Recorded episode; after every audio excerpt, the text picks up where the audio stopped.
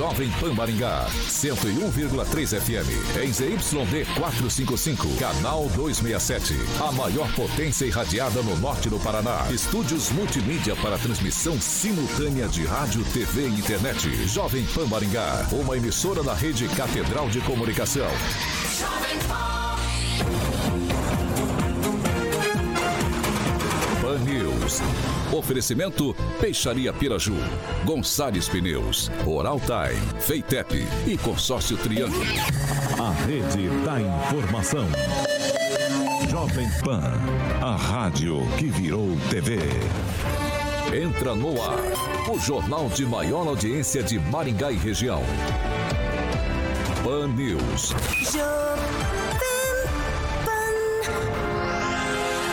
Alô, alô, muito boa noite a você que nos acompanha aqui pela Rádio Jovem Pan Maringá. Hoje, segunda-feira, 2 de maio de 2022, e a gente chega com o mês novo, a gente chega com o quinto mês do ano. Sempre um prazer ter você aqui comigo pelo Dial 101.3 e, claro, pelas nossas plataformas digitais, tanto pelo YouTube quanto pelo Facebook.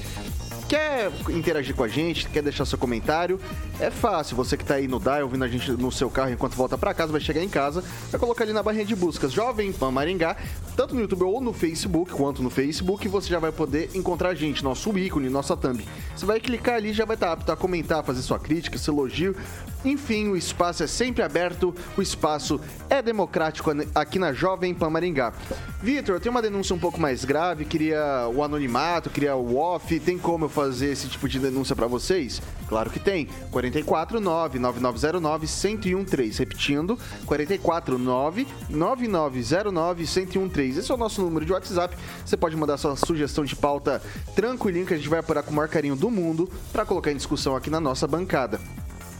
Vitor, eu não quero anonimato que nada, eu quero aparecer, eu quero bater boca com a Bárbara, com o Celestino, com o Francisco, com o Itamar, quero bater boca com você, com todo mundo, menos com o Carioca, porque com o Carioca é uma unanimidade, todo mundo gosta do Carioca, ninguém quer bater boca com o Carioca. Então, Dá também. Você vai fazer o seguinte: 44 2101 0008. 44 2101 0008. Esse é o nosso número de telefone.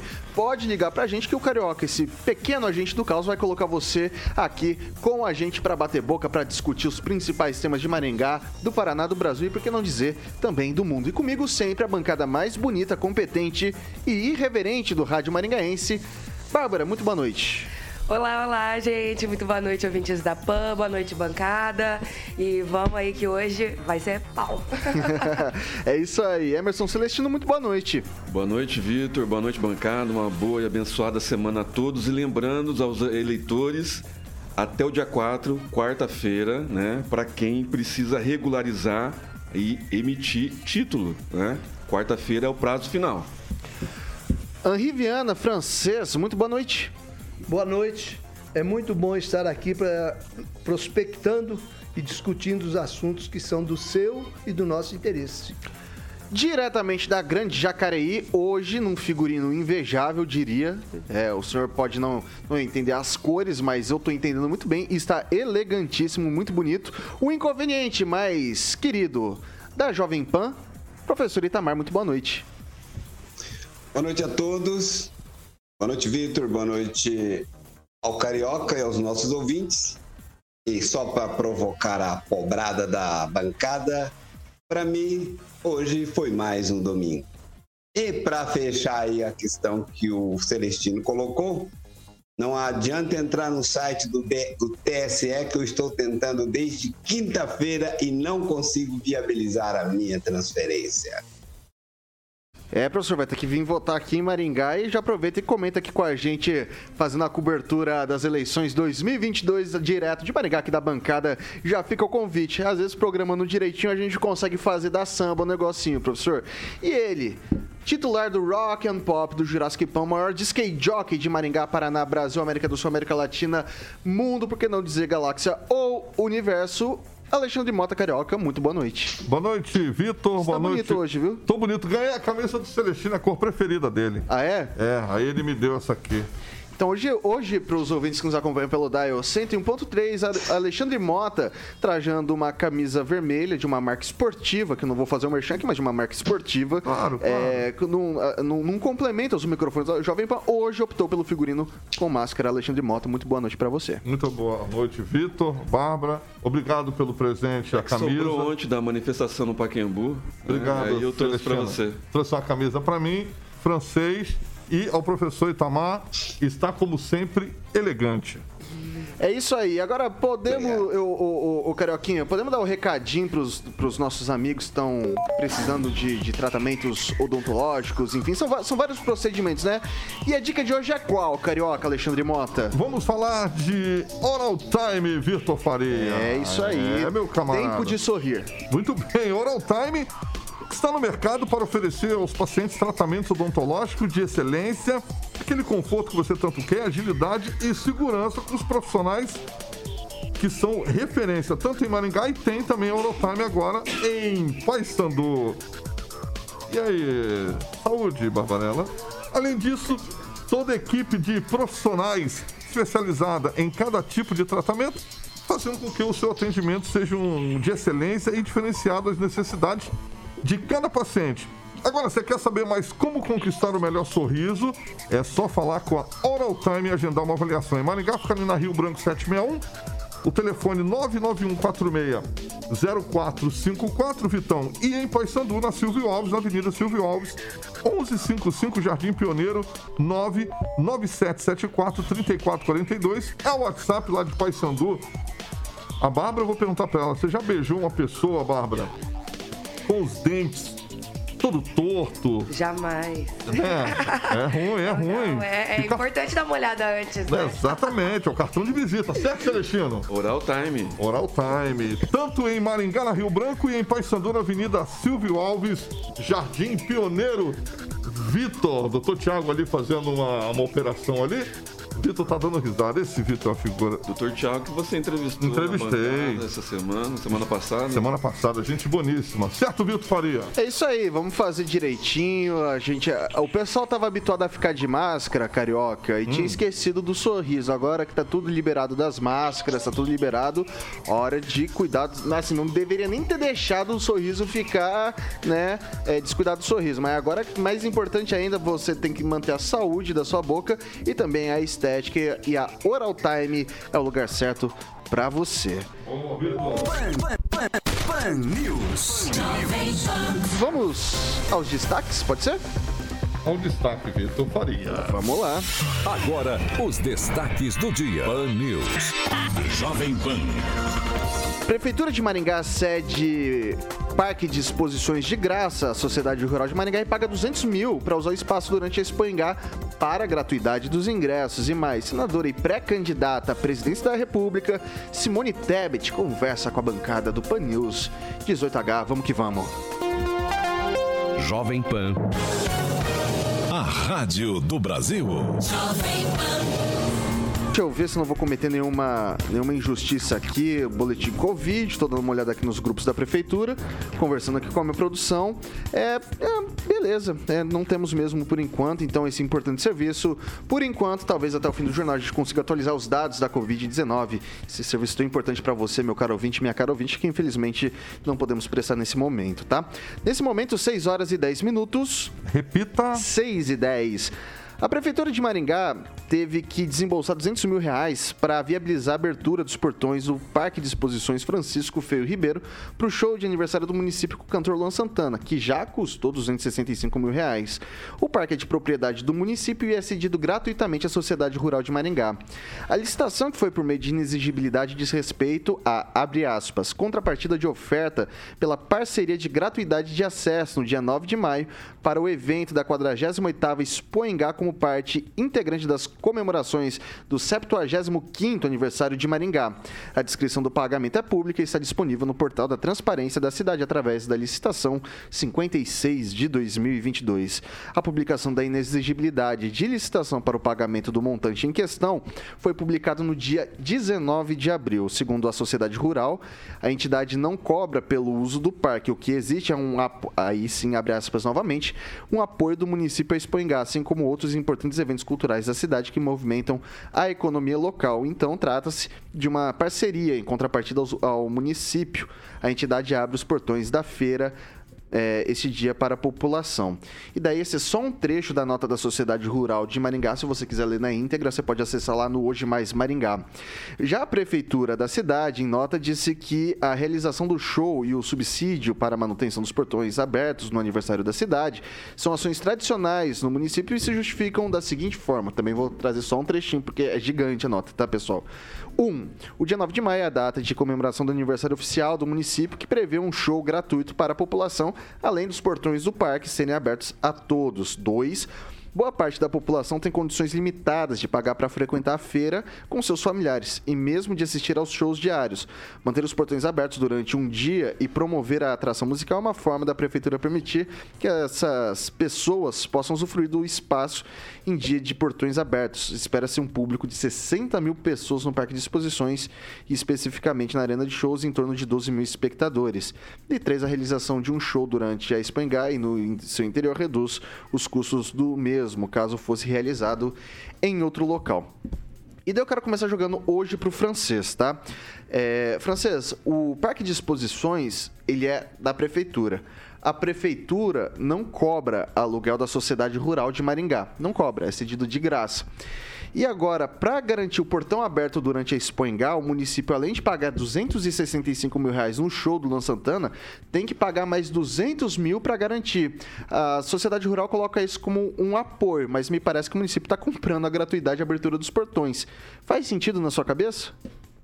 Olha, eu vou dar uma historiada.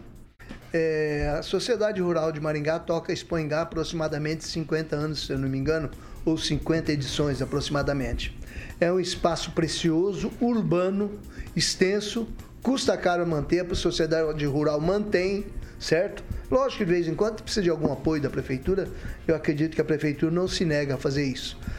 Agora, eu não sei se esses 200 mil, no caso, é tradição a prefeitura pagar o show do dia do aniversário da cidade.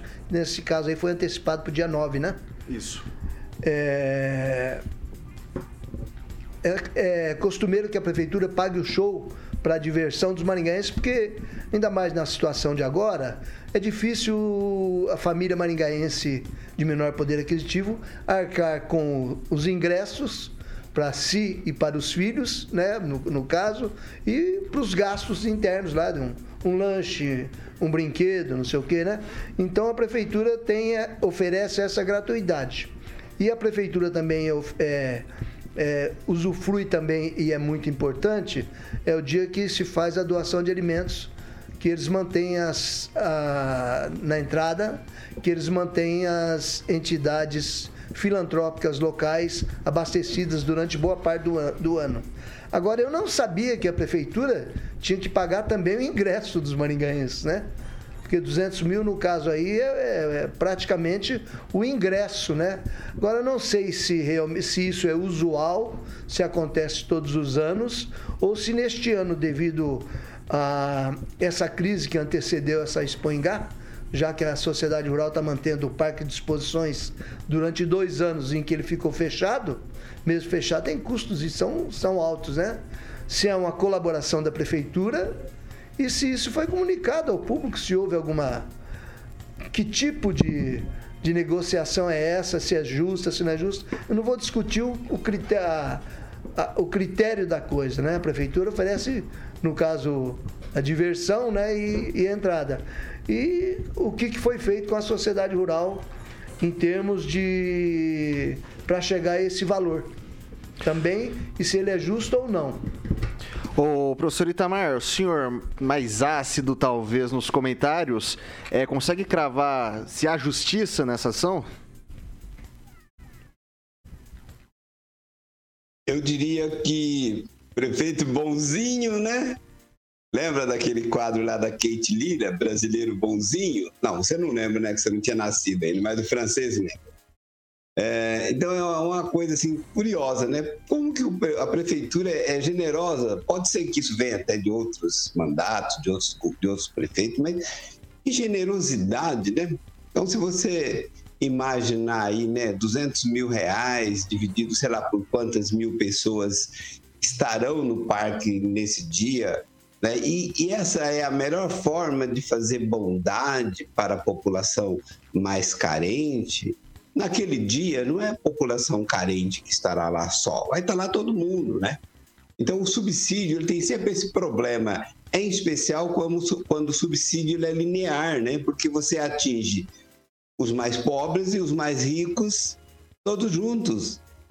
E aí fica, inclusive, um, um, dia assim um pouco desconfortável. Lá eu fui uma vez nesse dia do pacote de leite, né? E aí é muito cheio, é muito lotado, né? Então, é, agora eu acho assim que tem algumas coisas que a sociedade precisava ter coragem de discutir, mas não vai ter coragem de discutir, vai continuar tudo do mesmo jeito. Né? Então, seria muito mais conveniente que a prefeitura vendesse as instalações do parque de exposição e aí a sociedade rural ou quem comprasse realizasse a feira?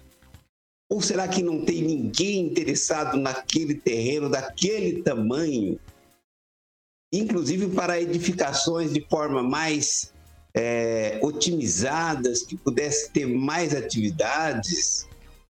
Então, assim, tem coisas que precisam ser questionadas, mas tudo continua seguindo a tradição e aí a prefeitura cede o parque daquele tamanho. Eu gostaria de ter um pedacinho do parque também, mas acho que o prefeito não vai querer ceder para mim.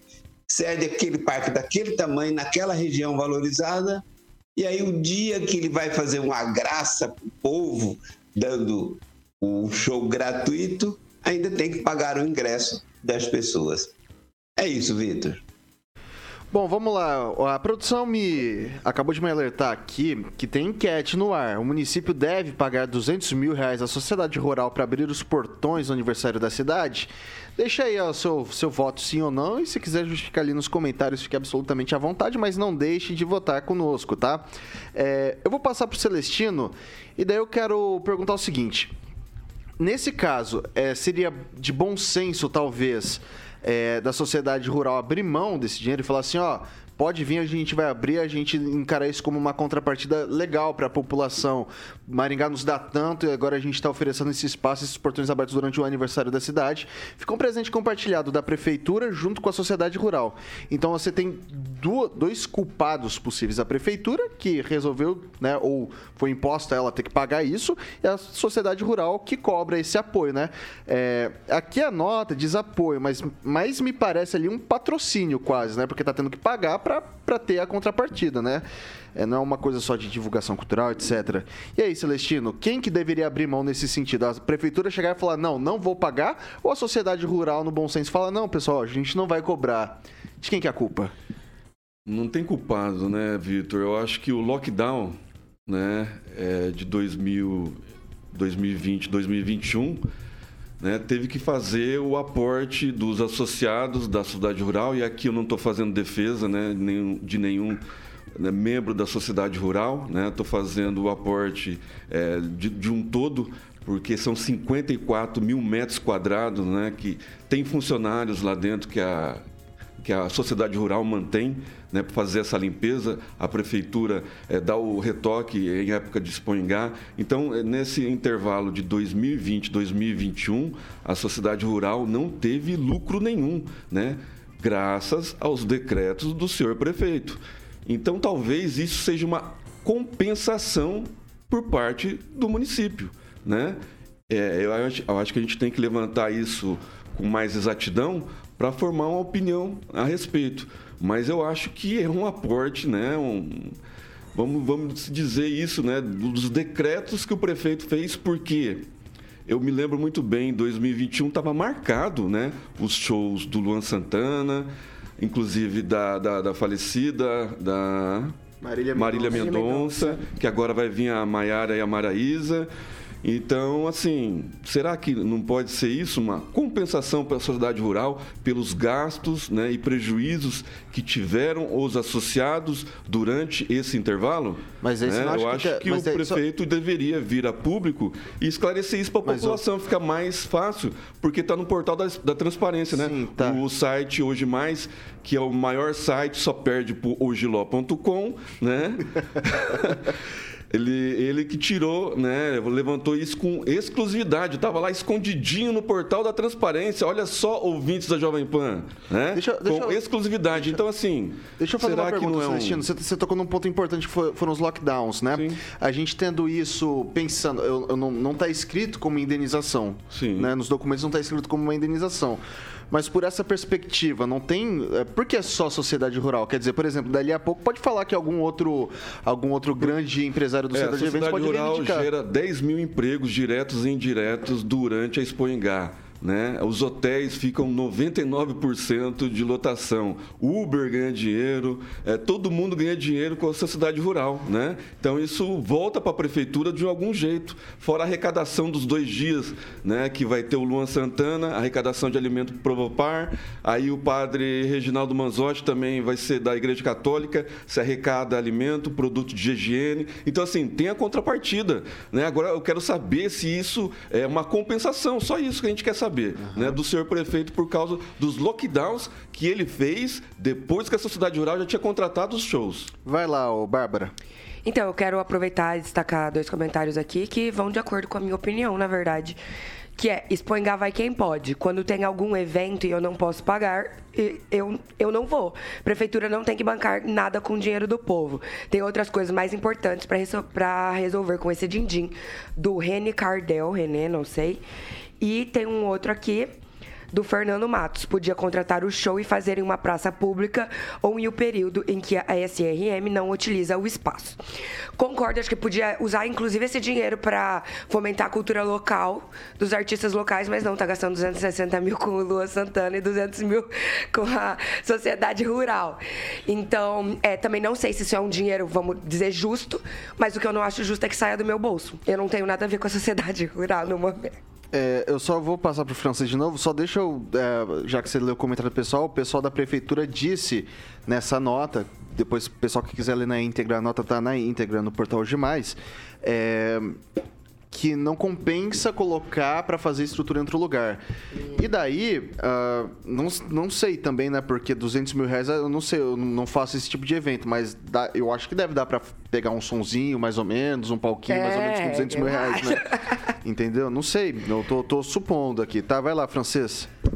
É interessante a ideia da Barbarella em prestigiar os artistas locais, mas no caso específico da Expoingá, eu até pensei assim, me passou pela cabeça a gente levar esses artistas locais para se apresentar no dia lá na Espanha e não cobrar ingresso. Porém, Super. porém é legal para os artistas locais, mas não atrai público. Não, não aí, é o mesmo público que o Lua Santana, com ah, certeza. É, Vamos é, ser justos, né? É. Não, Vamos mas, daí, mas daí não atrai o público o suficiente, porque as doações são muito importantes para as entidades filantrópicas de Maringá, né? Por outro lado, eu penso assim, a, a, a sociedade rural gera através da Expoingá, e se fosse outro administrador também geraria, né? É, muita projeção nacional e atrás muitos negócios para toda a região, todo mundo tem interesse, todo mundo se beneficia da Expoingá, menos a população adjacente, né? É. Essa sofre. Então, mas você sabe, Francis, mas... eu, eu, até estava me perguntando, e assim. Mas tem é, mais uma observação. É, não, claro, claro, só, só para. Hum. E daí já fica a reflexão para você também. Esses 200 mil reais, dada toda a projeção de marketing, toda a arrecadação e dinheiro que roda dentro do parque de exposições, que deve ser na faixa de uns 600, o que fala em geração de negócios na, na, na faixa de 600 milhões de reais, né? É, faz eu me perguntar: esses 200 mil reais que a prefeitura está subsidiando para abertura é essencial para que, que ocorra o evento de fato ou será que não faz falta? Vamos chegar lá. É, eu acredito que a prefeitura que retorne para a, a cidade em termos de impostos, em termos de, se você for ver o marketing, coisa, muito mais que isso que esses 200 Sim. mil, né? É, inclusive, eu sou contra aquela festa natalina que se gasta tanto e o prefeito apregoa de que a festa natalina dá em retorno em, em sete reais, sete reais para cada um real investido. É, eu não, mais eu de um acredito. milhão, né? Na é, última eu vez. não acredito. Né? Expoingá não, Expoingá é outra coisa. É um dos maiores eventos do, do, do, da agropecuária. Acho que é o maior evento muita, de Maringá, é, todo manual. Muita diversão para muita gente. E agora, o que eu não sei é o seguinte: se quem não vai na Expoingá também vai estar pagando. Porque os 200 mil são de todo mundo. Quem não vai também, também está pagando. Então, não sei se é justo para a população em geral, né, que não frequenta a Expoingá, ter ver o seu dinheiro investido nesse dia. Eu não sei se a prefeitura está querendo ajudar a rural, se isso é costumeiro, aí é que cabe a indagação. Aham. Eu vou passar para o professor Itamar, mas só fazendo uma conta rápida aqui, francês. Opa. 265 mil reais do show do Luan Santana, com 200 mil reais da, da abertura são 465 mil reais. Hoje a gente tem uns 430, 440 mil maringaenses. Cada um está contribuindo com Só um real. observação, tá? Só rapidinho. observação, observação. O show é, a prefeitura paga tradicionalmente. Eu não sei entrada. Ah, Você, você deu contraponto, eu perdi uma. Ah, sim, com respeito à utilização da sociedade rural que utiliza o parque, a Sociedade Rural de Maringá já cogitou em colocar um parque fora, um, comprar uma área fora e ceder aquele espaço para a prefeitura fazer o que quiser, inclusive um grande centro de convenções cogitou em fazer um parque de exposições fora exclusivo para eventos agropecuários de máquinas e coisas. Porque esse grande público que vai lá comer pipoca, andar de, de parquinho, não interessa muito para a sociedade rural. sociedade rural interessa Negócios. pelos, aos negócios. Ok, o professor Itamar, infelizmente eu não vou poder chamar o senhor agora, porque eu acho que a nossa convidada tá, tá entrando, mas numa próxima oportunidade a gente volta a falar sobre isso. A Bárbara estava falando a questão do. do da, da cultura, sabe como que o pessoal fazia lá na minha terra, em Aracatuba, interior de São Paulo? Eles contratavam artistas locais para abrir os shows do pessoal dos Aí é uma artistas ótima- Nada mais principais. Aí sim. Faziam concurso, faziam Isso. concurso, faziam um palcozinho ali pro pessoal no, no- no mesmo Você espaço. agrada, agrada gregos e troianos. Isso, e abrir ali pro, pro pessoal. Eu vou fazer um rápido intervalo e na volta a gente já começa a conversar com a senadora e pré-candidata à presidência da República, Simone Tebet, tá, pessoal? Vou fazer o break rapidinho, Carioca, a gente lê os comentários depois a gente já conversa com a senadora por aqui. Maravilha? Agora, 6 horas e 28 minutos. Repita. 6 e 28 a gente volta já já. Pan News. Oferecimento. Peixaria Piraju, Avenida Colombo 5030. Peixaria Piraju. Fone 3029 4041. Gonçalves Pneus, Avenida Brasil 5681, próxima Praça do Peladão. Fone 3122 2200. Oral Time Odontologia. Hora de sorrir. É agora. Feitep, vestibular agendado, inscrições abertas. Consórcio Triângulo, 38 anos, realizando sonhos. Fone 3344 1515. A Piraju completa 50 anos. São Bom, a gente está de volta aqui pelas plataformas digitais da Jovem Pan Maringá. A gente vai ler o seu comentário daqui a pouquinho, já está com a gente aqui na sala, né? Por videoconferência, evidentemente, a senadora e pré-candidata à presidência da República, Simone Tebet. Você quer fazer sua pergunta? Manda pra gente aí no chat, a gente vai dar uma olhada e a gente vai conversar com a senadora sobre as projeções eleitorais desse ano, que parece um pouco conturbado, tá tudo meio, meio opaco, a gente não consegue entender muito o cenário. Vamos ver se a senadora consegue talvez trazer um pouco de luz para as nossas dúvidas sobre a corrida presidencial de 2022. Vou começar com o Celestino. Tem comentário por aí, Celestino? É, tem bastante. Eu, primeira coisa, pedir o pessoal dar, like, compartilhar nossa, nossa página e se inscrever no nosso canal. E tem a perguntinha aí no, no- no- na enquete, por favor, respondam. É, Roberto Silva, Marcela Cerqueira, Carlos Henrique Torres, sempre participando, o Renê Cardel, o Rogério Mariani, Estela Fernandes, a Regina Zeladora, Ricardo Antunes, todo mundo dando like. Juliano Emílio, um abraço. E a- aqui a pergunta, vou ler a pergunta do Carlos Henrique Torres, que ele faz para a senadora. Por favor, eh, faça a pergunta para a senadora. Por que, mesmo diante de toda a exposição midiática e projeção que ela teve na CPI, por que ela ainda não teve, tem representatividade nos votos da população? Essa aí a gente vai fazer para ela já já, que diz respeito às pesquisas eleitorais, isso tudo. Barbarella, você tem mais alguma, alguma, alguma coisa para ponderar aí? Eu tenho da Estela Fernandes um comentário que é: não precisa fomentar a cultura local na Expoingá, mas pode fazer durante todo o ano ou investir esses 260 mil na filme, por exemplo. Na o quê? Filme. Flim. Flim. Na Flim, que é do... Tá, beleza, na Que é a Flim. Festa Literária Internacional de Maringá. Exatamente. Francês, tem comentário? Quer mandar abraços? O Rogério Mariano de Oliveira comenta aqui uma coisa que é, acontece em todas as Expoingás. é, as reclamações com o preço de lanche e principalmente com os preços de estacionamento. Realmente eles metem a faca lá no estacionamento. Agora eu não sei se são entidades de assistência social que ocupam espaços ou se é a própria sociedade é, geralmente rural. vai tudo para provocar esse, o estacionamento. É, mas é, o preço é complicado. É, eu não sei, eu fui muito pouco na Expo Engá, mas assim, é uma festa que a gente sabe que tem bastante, é, bastante adesão últimas, popular. A Provopar terceirizou né, a, a, cobrança, mas o lucro foi todo para a Provopar. Tá, professor Itamar, rapidinho, quer dar um comentário aí? Eu acho que não quer não, professor Itamar, me deixou no vácuo. Mas tudo bem. Não tem problema não, não tem problema não. A gente já tá voltando, né, Carioquinha? Vamos lá?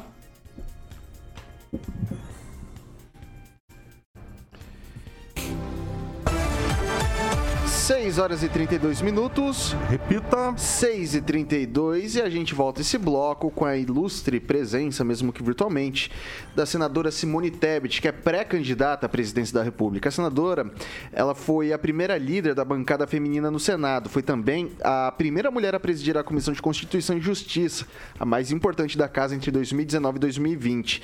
Também foi a primeira mulher a liderar a bancada do MDB no Senado em 2018 e a primeira mulher a concorrer à presidência do Congresso Congresso Nacional. No início de seu mandato como senadora, foi eleita presidente da Comissão Mista de Combate à Violência contra a Mulher. Tem uma, um, um currículo e uma biografia extensa, senadora, e como eu quero aproveitar mais o tempo conversando com ela do que simplesmente falando sobre ela, eu já vou dar o meu boa noite à senadora Simone Tebet e agradecer pelo tempo disponibilizado para conversar aqui com a gente.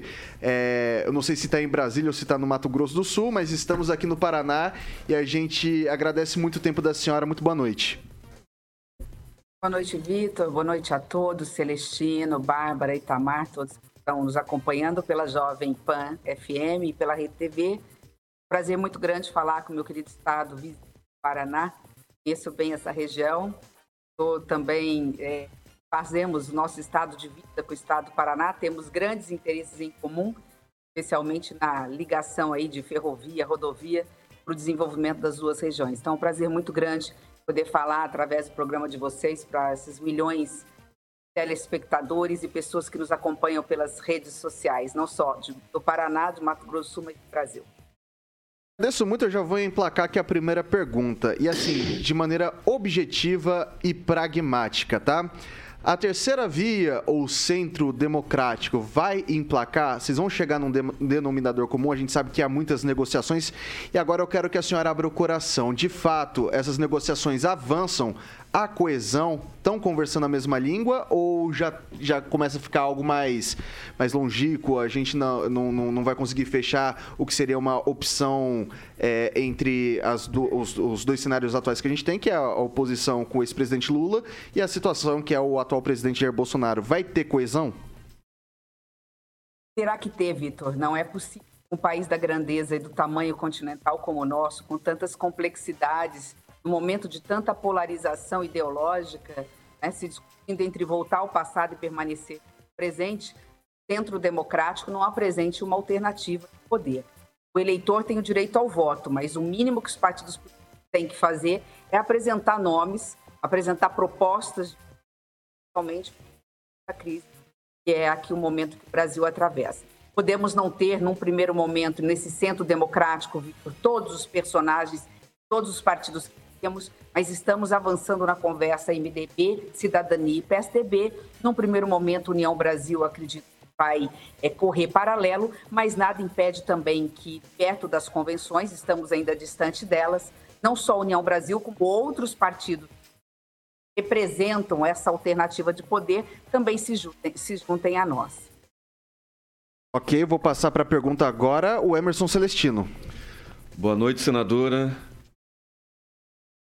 E sobre a CPI da pandemia, né? O pessoal da, da, CPI, os senadores, interrompiam, debochavam, desrespeitavam as depoentes com demonstrações vergonhosas de misoginia e machismo. E numa das sessões, a senhora elogiou os senadores, foram cavaleiros com algumas depoentes, né? E a gente presenciou, né, durante o, o tratamento grosseiro dispensado pelas, é, pelos senadores, né, colegas da senhora, a doutora Nise Yamaguchi, que é de Maringá, e a doutora Mayra Pinheiro. Porque a senhora se mantinha sempre num silêncio eloquente e não intervia durante a pandemia, durante os depoimentos? Porque a lei não me permitia, o regimento não me permitia falar, Celeste. Você lembra que nós não éramos membros da comissão, nós tivemos que cavar esse pênalti. E assim mesmo, nós tínhamos que esperar 20 homens falar para ter direito a uma mulher falar se nós chegássemos a tempo. Nós conseguimos com o presidente Maraziz naquela época que uma mulher, pelo menos, pudesse falar na lista de populares quando chegasse. Então, imagine a situação: nós tínhamos uma mulher no universo de antes de outra mulher poder falar. Você me permitisse, Celestina, em todos os momentos, porque a pauta feminina, a pauta da mulher, é uma pauta que não tem identidade ideológica.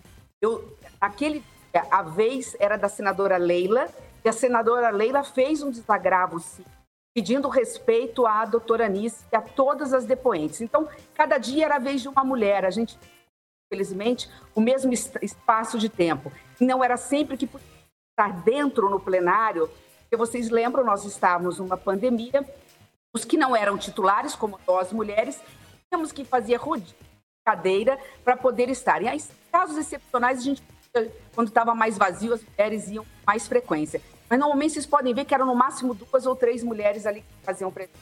Mas aqui eu, é, o meu desagravo e o nosso respeito a todas as mulheres que estiveram lá, sempre que podíamos, nós intercalávamos. Se puxar a fita da CPI, vai ver que tem o desagravo também em relação a ela, ou em relação a Naira, né? Salvo engano. Mas eu acho que foi essa, nesse dia foi feito pela senadora Leila do, do vôlei, salvo engano. Vamos lá, vou passar agora para a Bárbara conversar com a senhora. Boa noite, senadora. Prazer. É, então, você teve um crescimento exponencial aí de, de visibilidade durante a CPI. E eu queria lembrar que a gente ainda está numa pandemia. Então, eu queria saber quais são os seus projetos para a saúde pública, até porque acredito que a gente ainda continue indo e vindo é, dessas crises de pandemia. Bom, Bárbara, você tocou no assunto dos mais importantes, né? Você veja, é o maior. Eu posso dizer com maior tranquilidade que o Sistema Único de Saúde no Brasil é o sistema mais capilar de todo o planeta. Ele está presente em todos os brasileiros. O problema é que ele está presente de forma desigual. Ele está presente muito mais próximo numa cidade como Maringá ou mesmo Mato Grosso, por uma questão de posição logística, geográfica, do que no Nordeste brasileiro. O que falta para o sistema SUS, primeiro, é que ele está subfinanciado. Hoje você tem algo em torno de 45% só tudo que se vai para a saúde pública do governo federal. Essa conta não, não bate, porque a maioria dos impostos que nós pagamos fica, fica com o governo federal. Então, o governo federal tem que entrar com um pouco mais de recursos para subsidiar, para financiar o sistema de saúde, fazendo parceria com estados e municípios. Depois, a União tem que assumir mesmo essa coordenação. A coordenação ela tem que vir de cima, especialmente na atenção básica. Eu sei que as pessoas que estão ouvindo é, no estado do Paraná, Maringá, ou mesmo Mato Grosso, para falar, mas meu problema não é atenção básica, meu problema é a alta complexidade, é cirurgia, é oncologia, é o problema de tratamento renal, é o problema de AIDS. Mas a maioria dos brasileiros não é isso. Nós temos problemas graves, atenção básica. Falta remédio para dor de barriga. Então, é, é necessário que a União faça uma grande coordenação, que a gente repasse mais recursos, cofres federais para os estados e municípios fiscalizando, obviamente, temos além da capilaridade a excelência. A própria carreira nacional de profissionais da saúde, enfermeiros, de técnicos de enfermagem, de, de profissionais como médicos, ela precisa ser revista, repito, financiada em parceria com o governo federal. É muita coisa para se falar de saúde, mas saúde pública no Brasil é uma necessidade. A notícia boa é que o sistema está pronto. Né? Foram anos, desde 1980 as pessoas acham que é, do, é, é, da Constituição, é um pouquinho antes da época de Sarney. Então, nós temos um, um, um longo tempo expertise. O Brasil é o melhor país do mundo em vacinação, é experiência nessa questão da prevenção. Não é difícil fazer saúde pública. O que precisa só é redistribuir melhor o, direito, o dinheiro. Menos orçamento secreto, mais transparência e mais divisão desse bolo tributário com os municípios os governos estaduais naquilo que é essencial e importante para a população brasileira. Eu vou passar agora para o francês, para o Henri Viana, conversar com a senhora. Boa noite, senadora. Boa noite aí.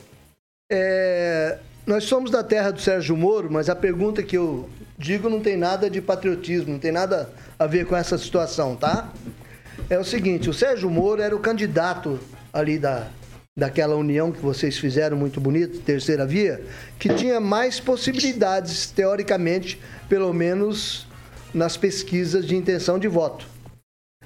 Com o tempo curto, como se diz, o tempo urge, e a proximidade da eleição, não, não foi um, um atraso nessa convenção de vocês, o Moro ainda poderia ser um vice, já que a senhora não abre mão, e até eu acho que a senhora tem razão, porque a senhora tem, vem de uma linhagem política, o seu pai foi presidente do Senado, a senhora tem experiência legislativa e executiva e não abre mão da presidência. Poderia compor com o Moro ou isso já está definitivamente afastado?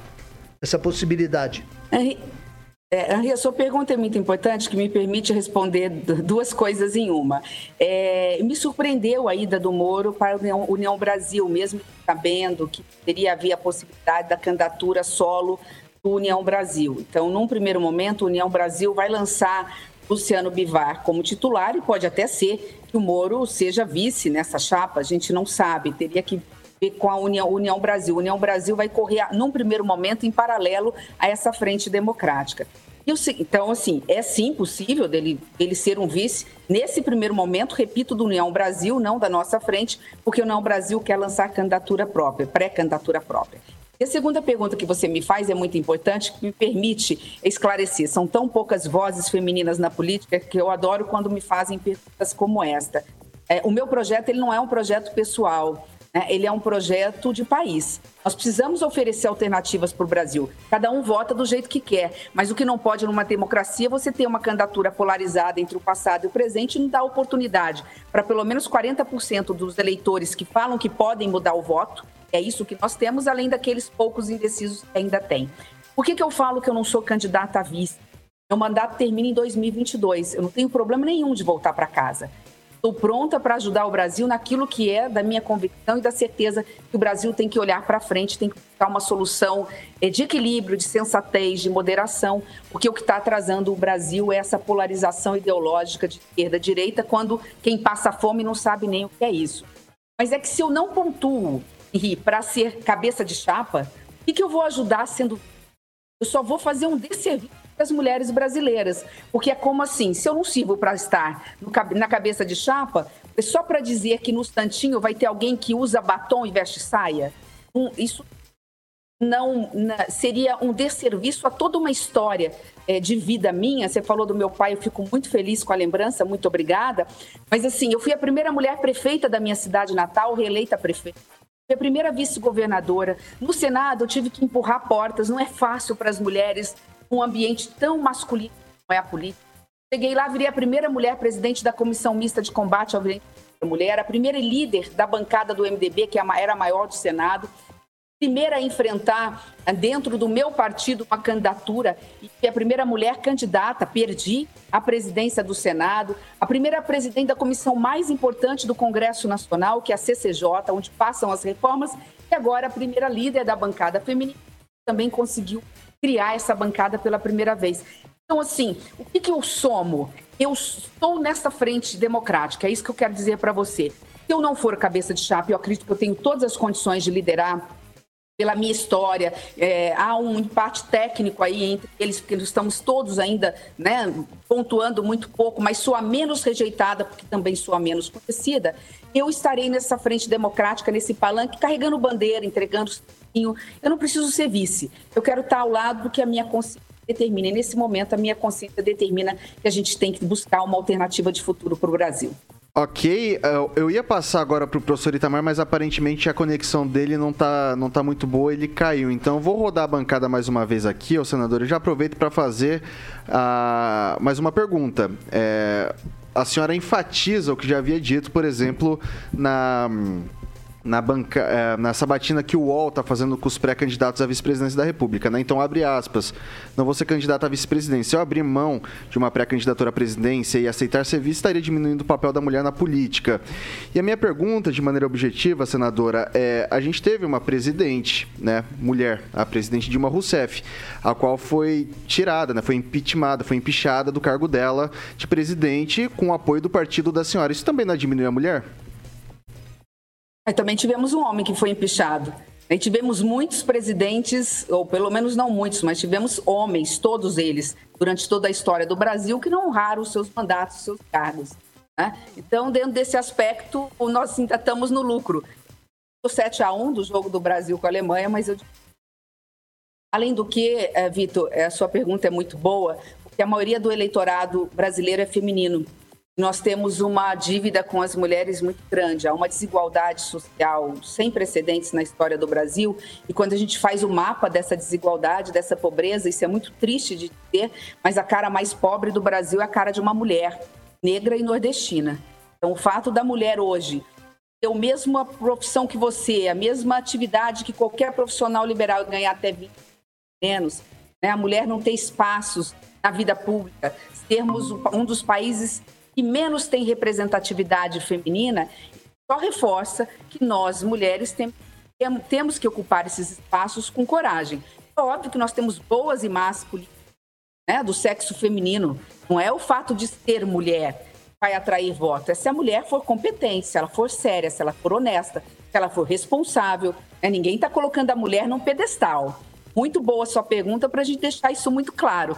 Né? Ninguém está dizendo que a mulher é melhor que o homem. Nós só estamos querendo uma, uma fatiazinha desse espaço para que nós, mulheres, possamos, neste momento, tanta dor, de tanta crise, de tanta fome, poder dizer para o Brasil que, que, país nós, mulheres, queremos para os nossos filhos, para os nossos companheiros, né? Para quem nós queremos esse Brasil.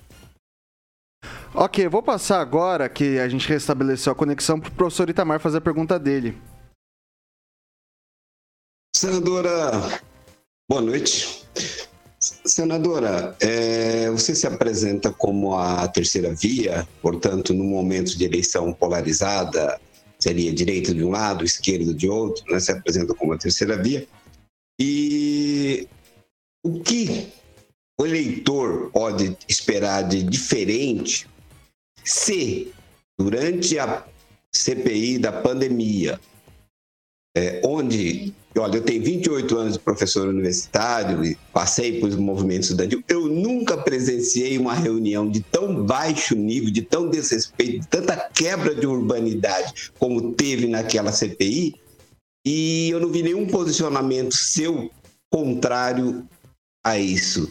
Então, o que te é, capacita a ser o diferente entre o polo da direita e o polo da esquerda, sendo que naquele momento você não teve um comportamento diferente para nós eleitores que queremos votar no centro. Bom, professor, fico feliz de saber que é professor universitário como eu. Também sou professora de Direito Público, Direito Constitucional Administrativo, dei aula há 12 anos. A sua conexão estava, acho que estava fora do ar, se ele fez essa mesma pergunta, mas eu fico feliz de poder responder novamente. Eu não tinha espaço na CPI, nenhuma mulher tinha. Nós tivemos que cavar esse pênalti. Não, eu Depois, digo fora dela. Não, fora dela a gente fala como eu falei, eu fui uma das mais atingidas. Eu recebi, eu recebi, eu recebi violência política dentro da, da CPI, não foi uma única vez. O senador líder do governo me deu de dedo na cara. O ministro de Estado né, disse que eu era descontrolada quando um senador tinha atacado, ele não teve coragem de atacar o senador, atacou a senadora da República. Tudo foi publicizado. E não fui só eu, as mulheres foram, seja da oposição ou da situação, quando estiveram lá, foram sim, e foi misoginia, houve uma violência política. Nós, mulheres, nos. O problema, eu repito, eram 20 homens para falar e só uma mulher para falar. Então, nós tínhamos que revezar. Como nós estávamos numa pandemia, a gente não podia ficar na sala todas elas, a não ser em casos excepcionais, a gente fazia um rodízio. A senadora Leila mesmo, repito, salvo engano, foi a senadora Leila, foi em defesa, não sei se da professora, da doutora Nice ou da doutora Mayra, qual, em todo momento que, nem necessariamente porque é oposição ou situação, porque nós não aceitamos a violência. Podem falar tudo da bancada feminina, mas não podem falar que a bancada feminina não, não foi equilibrada naquela pandemia, naquela CPI. Ao contrário, nós sempre fomos, tratamos todos com urbanidade e fomos desrespeitadas enquanto senadoras da República. Então, nós recebemos a mesma violência política que algumas tiveram lá receberam, a bancada feminina recebeu também. Isso está noticiado, estampado nos grandes veículos. A própria Jovem Pan mostrou isso alguns momentos. A gente tinha cinco minutos para falar, né? enquanto os senadores tinham, todos eles juntando, teria que somar quanto que dá 20 senadores falando. Quando não estávamos lá, ocupamos a tribuna do Senado para falar. E para nós da bancada feminina, violência não tem cor, não tem projeto, não tem ideologia. Violência é violência, ponto. Nós não toleramos. Então, que o, o Centro Democrático, pelo menos eu, como pré-candidata, me apresento, me apresento como alguém que entende que nós temos que acabar com essa polarização. Essa polarização está levando o Brasil para o abismo. A gente deixa de grandes problemas do Brasil para ficar discutindo essas questões ideológicas ou políticas. Todo mundo tem direito a ter ideologia, é natural, e para isso que existe a política. Eu também tenho a minha, mas acima disso, há o interesse do país que está sangrando, um país que está morrendo de fome, um país que está abaixo, entrou para o mapa da fome novamente. Um Brasil que tem uma inflação galopante de dois dígitos, que não se via a, essa inflação há, há, pelo menos 20 anos, em que a classe média está ficando endividada com cartão de crédito, não porque fez uma viagem de 10 vezes, mas porque simplesmente está indo no supermercado para comprar comida. E nós vimos ontem, recentemente, disputando o preço de cebola em promoção. Lembrando que isso até é artigo para grande parte da população brasileira que está passando fome, que está comendo ou arroz ou feijão, até o prato predileto do Brasil. Não é a realidade do Paraná nem do Mato Grosso do Sul. Somos um estado rico, são um dos maiores produtores de, de aves, de porcos, nós de produção da ração animal que leva para Paraná, mas não é isso que acontece na grande média do norte do nordeste do Brasil. Vamos lá, é, são 6 horas e 53 minutos. A gente está conversando aqui com a senadora Simone Tebet. Vou passar para a Bárbara fazer mais uma pergunta. É, senadora, o Brasil é o país que mais assassina pessoas LGBTQIA no mundo. E a gente está num governo abertamente LGBTQIA-fóbico. Quero saber qual a sua opinião sobre isso e quais as propostas para o plano de governo de políticas públicas para essa população. Então, principalmente criminalizar a homofobia. Nós tentamos na CCJ, eu era presidente da CCJ, Bárbara, quando nós tentamos dizer, né, é crime qualquer tipo de violência e qualquer tipo de discriminação. O Brasil, a maior riqueza do Brasil, Bárbara, está na nossa diversidade, naquilo que nós temos de diferente. A maior, a maior riqueza do Brasil é que temos um Nordeste diferente do Sul, que temos todas as matrizes religiosas, né, que, que temos todas as, as opções. Nós temos, através dessa miscigenação de raça, nós temos todas as culturas, as melhores comidas, a melhor música. Nós não podemos discriminar os nossos filhos pela sua orientação sexual, pela cor da sua pele, entre outras coisas. Então, nesse aspecto, ah, hoje nós não conseguimos, não temos uma lei que coloque como crime a homofobia. Teve que o Supremo Tribunal Federal tomar essa decisão, mas eu entendo que seja um grande avanço e, e, e você me permitir, dentro desse aspecto, está falando aí de criminalidade, né, é fundamental que a gente reveja a lei de execução penal no Brasil. Né, lugar de bandido é na cadeia, mas nós temos que ver também que há percentual muito grande de presos provisórios, presos são chamados ladrões de galinha, que entram no presídio depois saem pela escola do crime ainda mais perigosos. Então, é um sistema penitenciário que precisa ser visto como um todo, mas não fugindo da pergunta, repito, é preciso criminalizar a homofobia no Brasil através de uma lei e não de uma decisão judicial. Até porque não, não é parte, não cabe ao Supremo Tribunal Federal legislar. Né? Numa democracia, quem faz leis no Brasil é o Poder Legislativo. Ok, nosso tempo infelizmente é exíguo, a gente já vai para o fim da entrevista. Eu vou passar para o Henri Viana, o decano dessa bancada, para fazer a última pergunta para a senhora e depois eu já dou um tempinho para a senhora fazer as considerações finais. Francês.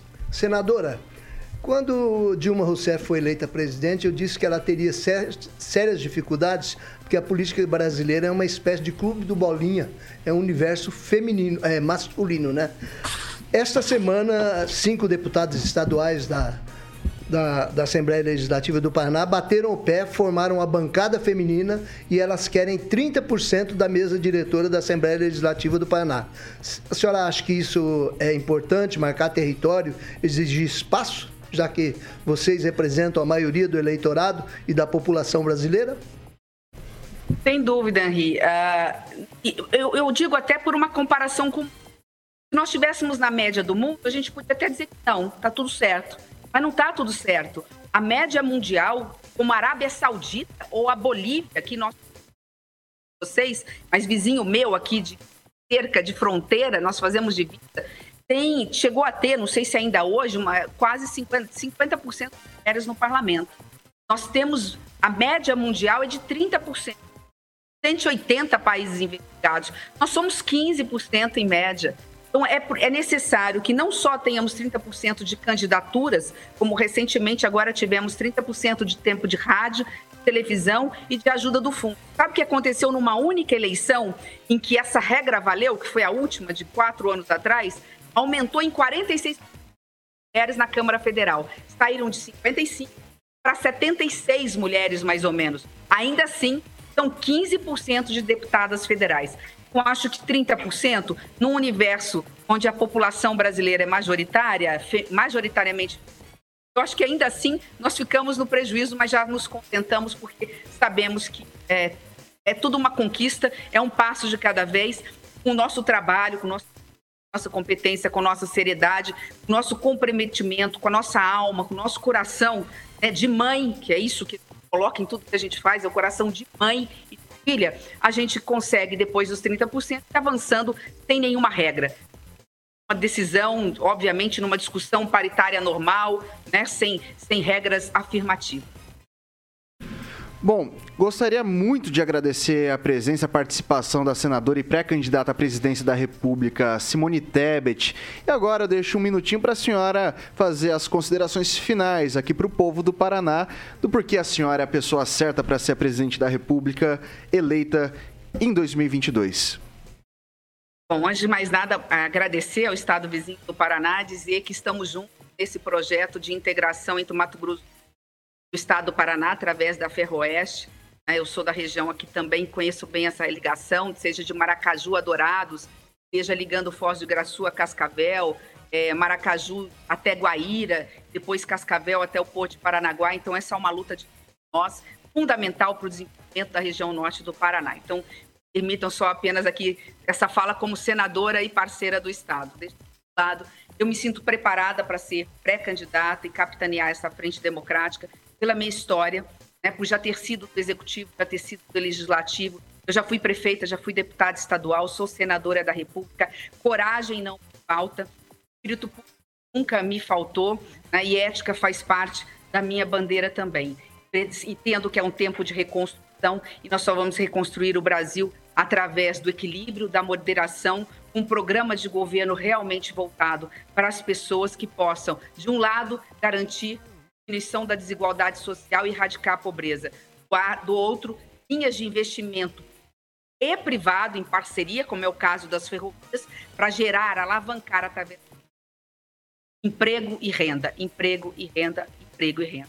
E com equilíbrio estabilidade, nós temos condições de controlar o dólar né, e controlar a inflação para que, que a classe média não morra no Brasil. E a gente não só entre pessoas pessoas muito pobres. Agradeço imensamente a oportunidade que espero poder voltar mais vezes à Jovem Pan de Maringá. Muitíssimo obrigada. Muito obrigado. A gente que agradece, eu, em nome do Grupo Catedral de Comunicação da Jovem Pan Maringá, Rede TV Paraná e também aqui pelas nossas plataformas digitais, agradeço muito o tempo disponibilizado pela senhora. É... Essa foi a senadora Simone Tebet, pré-candidata, senadora e pré-candidata à presidência da República. A gente vai ficando por aqui, ô Carioca. Só antes a gente tem um recadinho dos nossos amigos, né? É, questão de monitoramento, a senadora falou da questão de, de fronteiras. A gente aqui no Paraná faz fronteira com alguns países. Monitoramento para o pessoal que tem uma propriedade rural, para o pessoal que tem um, um, estabelecimento. Como é que a gente faz, Carioquinha? Vamos falar de VIPTEC, é, exatamente. É só conhecer a VIPTEC. Eles têm lá uma empresa de soluções inteligentes, Vitor, que atua na área segurança residencial, comercial e de fazendas. Eles utilizam lá o monitoramento preventivo por câmeras, alarmes, protegendo seu patrimônio 24 horas. Nada fica sem passar pela VIPTEC. Você pode entrar em contato no telefone 44 99932 0512 99932 0512 VIPTEC, Vitor. É isso aí, faça de maneira inteligente, faça com VIPTEC. É isso aí, pessoal, não dá tempo para mais absolutamente nada. Já estendemos um pouquinho aqui além da conta. Bárbara, boa noite até amanhã. Boa noite, gente, até amanhã. Obrigada, senadora. Obrigada aos ouvintes da PAN e e é isso, vamos dormir. É isso aí. Tá cedo pra dormir ainda, vamos não recomendo, né? Mas descansar. vamos lá. O Emerson Celestino, boa noite, obrigado, até amanhã. Boa noite, Vitor, até amanhã. Pessoal da, do, do, chat, muito obrigado pelas participações. Henri Viana, boa noite, até amanhã. Brigadão. Boa noite, até amanhã. Professor Itamar, muitíssimo obrigado e até amanhã. Boa noite a todos. Sextou para mim novamente. Até amanhã. Mas ele gosta de jogar na cara. Ô, Carioca, e o que, que vem por aí no Jurassic Pan? Boa! Vamos de Barão Vermelho Eclipse Oculto, lembra dessa? Opa, coisa fina, coisa fina. É isso aí, pessoal. Esse foi o Pan News 18H, amanhã às 7 da matina. Você tem Paulo Caetano em toda a trupe e depois às 18 Repeteco com, comigo e com todo esse bando de loucos que eu tenho por aqui. Jovem Pan Maringá, rádio que virou TV e tem cobertura e alcance para 4 milhões de ouvintes. Até amanhã.